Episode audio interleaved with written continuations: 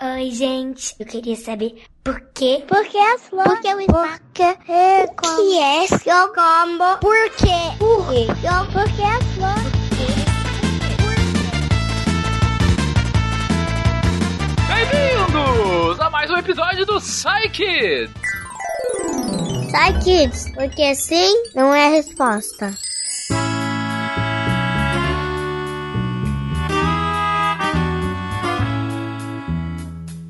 Estou aqui com a Jujuba, Olá, pessoas e pessoinhas. com o Guaxa. Comam doces. Eita! e com Tarek. Olá, crianças, não comam doce, da Kari. Mas é bom. Escova o dente depois. Dá pra comer, dá. Aproveita o metabolismo, ele, ele acaba. Ah, não, não, não, não, não, não. Não precisa de doce, não tem essa necessidade. Precisa, precisa. Mas escova o dente depois, tá tudo certo.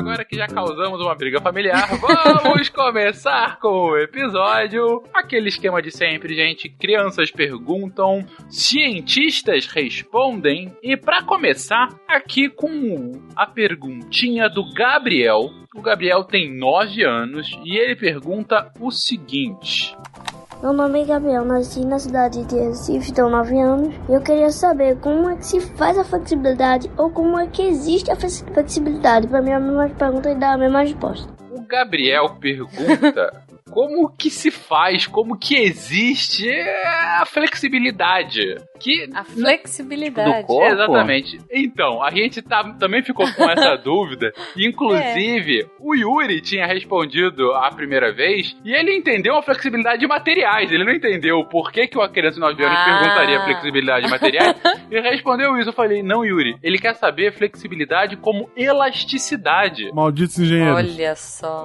Exatamente. Aí o Yuri fez um Ah, agora faz mais sentido. E o Yuri já tinha, ok. Inclusive, pego essa, essa pergunta. E ele falou: Putz, mas é realmente, elasticidade eu não sei responder, mas já sei. Vou perguntar para minha fisioterapeuta. E então Olha. temos aqui a resposta da Ângela. Vamos lá, Ângela. Explica pra gente. Olá, Gabriel. Eu sou a Ângela. Vim aqui falar para você um pouquinho sobre flexibilidade no corpo humano. É a flexibilidade, Gabriel, é a capacidade do nosso corpo de movimentar-se, a capacidade que nossos músculos e articulações têm de se movimentar. Ela nada mais é que a, a capacidade de facilidade e de ligeireza do movimento. Ela está muito ligada à elasticidade. Como que eu sei se uma pessoa flexível? Quanto maior o movimento que ela conseguir fazer no braço, na perna, com a cabeça, com a mão, com o pé, mais flexível ela é. Como que eu vou te explicar isso para você entender? Imagina que nós temos um elástico. O elástico é uma coisa extremamente flexível. Você pega um elástico e puxa ele. Quando você solta, ele volta ao normal de novo. Quando você começar a puxar e voltar várias vezes, ele não vai conseguindo voltar ao formato normal. Ele vai ficando mais molinho e maior, não vai ficando? Então, no nosso músculo, nas articulações, acontece a mesma coisa. Quando a gente vai se movimentando e a gente vai alongando, a gente vai conseguindo esticar esse músculo. Isso é ganhar flexibilidade. Então, a flexibilidade nada mais é do que a capacidade de movimentar-se. Quanto mais flexível uma pessoa for, mais movimento ela vai ter no corpo, tá? É isso. Essa Muito é a bom. resposta da Ângela. E depois a gente ficou sabendo que o Gabriel, na verdade, ele estava realmente encafifado para saber flexibilidade do Dalsin do Street Fighter. Como alguém Ah. podia esticar tanto o braço, tanto a perna? Gabriel, aquilo realmente não existe. Não tem ninguém que consegue explicar. Aquilo é só um jogo, às vezes aquilo acontece. Mas tem muita gente que tem uma elasticidade, uma flexibilidade gigantesca. Você, em circo, é, em ginástica artística, você tem umas pessoas que são incríveis. Artes marciais, né? Se você pegar. Aquelas pessoas que abrem espacate, é impressionante, né? A perna Impressionante. todinha grudada no chão, assim, ó. A pessoa com a perna esticada, sentada no chão, com os braços pra frente. Isso dói só de Exatamente. imaginar. É. Não, yoga, que as pessoas botam a perna na cabeça, vira de costas, faz um nó no Exatamente. corpo. Tem muita gente flexível no mundo. E, Gabriel, tem gente que é mais flexível naturalmente, tem gente que é menos flexível naturalmente.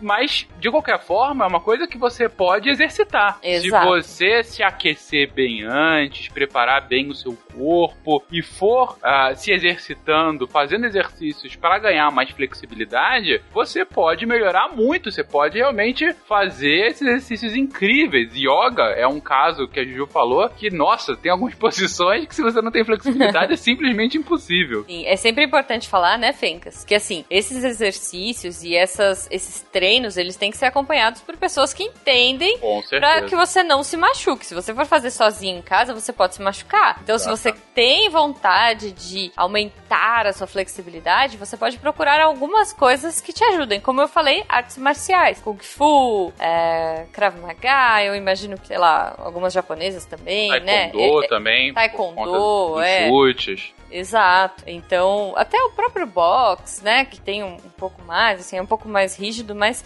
se você tem essa vontade, tem um monte de coisa legal que você pode fazer. Lembrando sempre com acompanhamento de alguém que É. sabe o que faz. E nenhuma delas vai te ensinar a cuspir fogo. Não, infelizmente. E flutuar, né, na posição de lótus, assim, É. sentado com perninha de índio. Mas, mas você sabe quem tem muita facilidade de pôr é, o, o pé na cabeça? Hum. O piolho. Ah, É um sidekick, gente. É um. Ah, enfim. Ai, ok. Próxima pergunta, Pecas, É, por favor. O Mark 2019 chegou pra ficar é que o cara terceirizou a resposta à pergunta. É isso. É- Ok, Esse é, o, é o nosso Brasil. Indo para a próxima pergunta, vamos sair de seres humanos e vamos falar de árvores. Mas na verdade é uma Opa. pergunta muitíssimo interessante da Valentina, que tem seis anos. Vamos lá, Valentina. As árvores somos nós. Exatamente. O jardineiro é Jesus. Eu sou Valentina, tenho seis anos e meu sobrenome é Sou Pedro Bonfim. É, e eu moro em BH. E a minha pergunta é: se o nosso corpo é formado por células, as árvores também são formadas por células? Cara, sério, parabéns. Ai, parabéns. Valentina. Cara, como eu amo isso! Fazendo, usando a lógica. Se o corpo é formado por células, será que as árvores também não são? Que pergunta sensacional, Valentina. E quem vai te responder isso é a Bruna. Vamos lá, Bruna. Oi, Valentina, tudo bem? Bom, primeiro eu queria te dar parabéns pela observação. Sim, assim como o nosso corpo, as árvores realmente são formadas por células. E também os cachorros, as formigas, os peixes, enfim, todos os seres vivos. Pela sua pergunta, eu acho que você sabe o que é uma célula, né? Célula é uma parte bem pequenininha do nosso corpo. Tão pequenininha que a gente não consegue enxergar. E a gente tem vários tipos de célula, né? A célula dos nossos olhos, por exemplo, elas são bem diferentes da célula da nossa pele. E a mesma coisa acontece com as árvores. No tronco, as árvores têm células bem durinhas, né? O tronco é uma parte bem dura da, da planta, é para a árvore poder ficar em pé, né? Então as células, elas têm que ser bem, bem durinhas, bem fortes. Já nas folhas, as células são verdinhas. Por quê? Porque tem uma substância dentro delas chamada clorofila, que ajuda a planta a produzir o próprio alimento. Além disso, ainda tem células diferentes na raiz, células diferentes nas flores, na parte de dentro do tronco da árvore.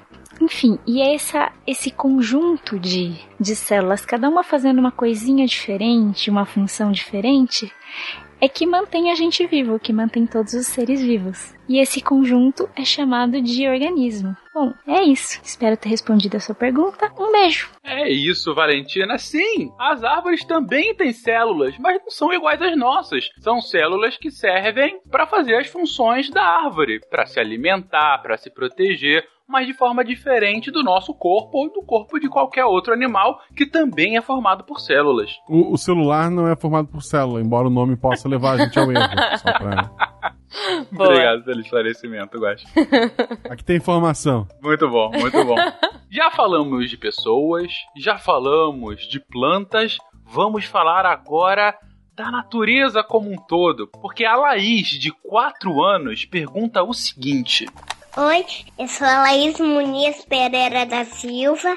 Eu tenho quatro anos. Eu- minha pergunta é por que, que o vulcão acorda? Por Oh. que, que o vulcão acorda?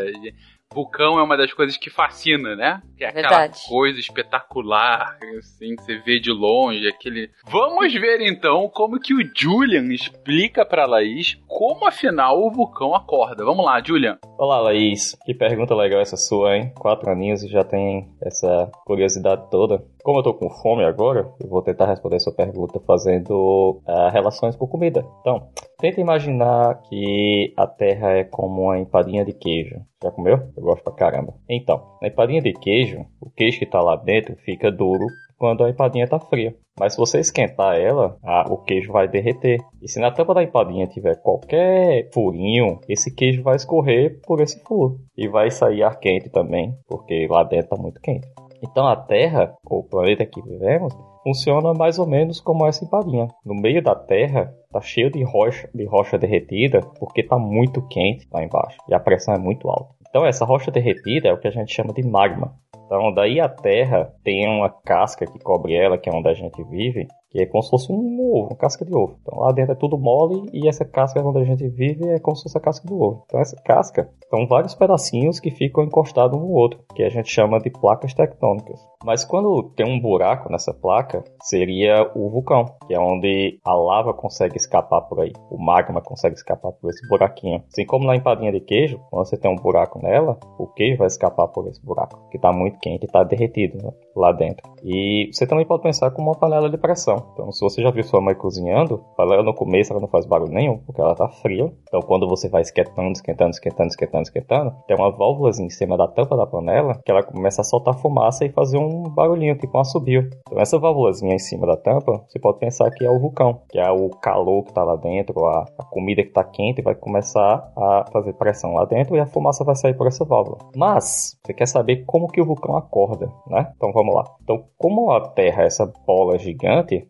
ela tem vários vulcões espalhados por ela, em vários lugares do mundo. Como essa, essa rocha derretendo e endurecendo o tempo todo, em vários lugares do mundo, um vulcão pode acordar quando naquela região da Terra tiver mais frágil, a cascazinha tiver mais frágil e o magma, que é a rocha derretida, tiver mais quente naquela região. Que é onde ela vai conseguir quebrar, porque tá mais fácil de quebrar. Mas não pense que esse aquecimento das rochas, derreter as rochas e quebrar o vulcão, acontece da noite por dia. Então pode acontecer em milhões de anos dependendo da região. É por isso que você tem vulcões que acordam todo ano e tem vulcões que acordam depois de 10 mil anos. Então depende muito da região e do lugar que esse vulcão tá, tá? Então, mas não pense que vulcão é só ruim não, porque essa lava ela pode é, soltar várias cinzas que é muito ruim para a saúde. Se você respirar ela, a própria lava pode derreter e matar pessoas e destruir casas. Mas essa lava também ela pode ajudar na plantação. Ela traz muito nutrientes do interior da Terra que ajudam a- as plantas crescerem e toda a vida ao redor do vulcão ser mais desenvolvida, tá? Então, o vulcão também pode ser bom, apesar de das notícias sempre trazerem lado ruim, mas os vulcões também são bons. Tá bom? Espero ter respondido a tua pergunta e continue perguntando. Continue curiosa e um abraço a todos. Até mais. É, é bom lembrar que você está no Brasil, crianças, e não vai acordar um vulcão do lado de vocês. Pode ficar tranquilo, tá? Não é. Vocês estão seguros. O Gustavo usa muito o exemplo da espinha também. Imagina que a espinha é um vulcão. Tá lá no É, teu que rosto. verdade. Se, se, se, se teus dedos forem como uma placa tectônica, fizer aquela pressãozinha, Genial. ela explode, né? E a espinha, assim como os vulcões, estragam festinhas. Ok. ok. E só ok. pra complementar o que o Guaxa falou, é, Laís e demais, ah, o Brasil não tem hoje nenhum vulcão, nem Isso. parece ter a iminência de ter um vulcão Nem ativo. placa. É. Né? É porque o, o- o Brasil tá justamente no lugar mais resistente do ovo, como disse o Julian. A gente não tá na- nas rachadurinhas onde ficaria um vulcão. Então, podem ficar tranquilos que desse problema vocês provavelmente não vão, não vão ver, não vão sofrer. É, desse. É, se não fosse os Taikis, eu faria outros comentários. né? É, tá chegando jeito. Não, pera. Mas uh, eu só queria que, é, que, que as crianças entendam que a Terra pode até funcionar como uma empadinha, mas nunca como uma panqueca. Fica a lição desses Psy Kids. Fica a lição. Né? Então é isso, gente. Sendo uma empadinha, sendo um ovo, mas nunca sendo uma panqueca, cheio de células e bastante flexível, a gente acaba o episódio de hoje. E com fome. E com Vamos- fome. Vamos comer, gente? Sempre com fome. Eu quero uma panqueca. Eu quero muito. Eu quero qualquer coisa. Vamos, vamos comer. Tudo que vamos foi comer. falado aí. Eu queria empadinha. Beijo pra vocês. Catupiry.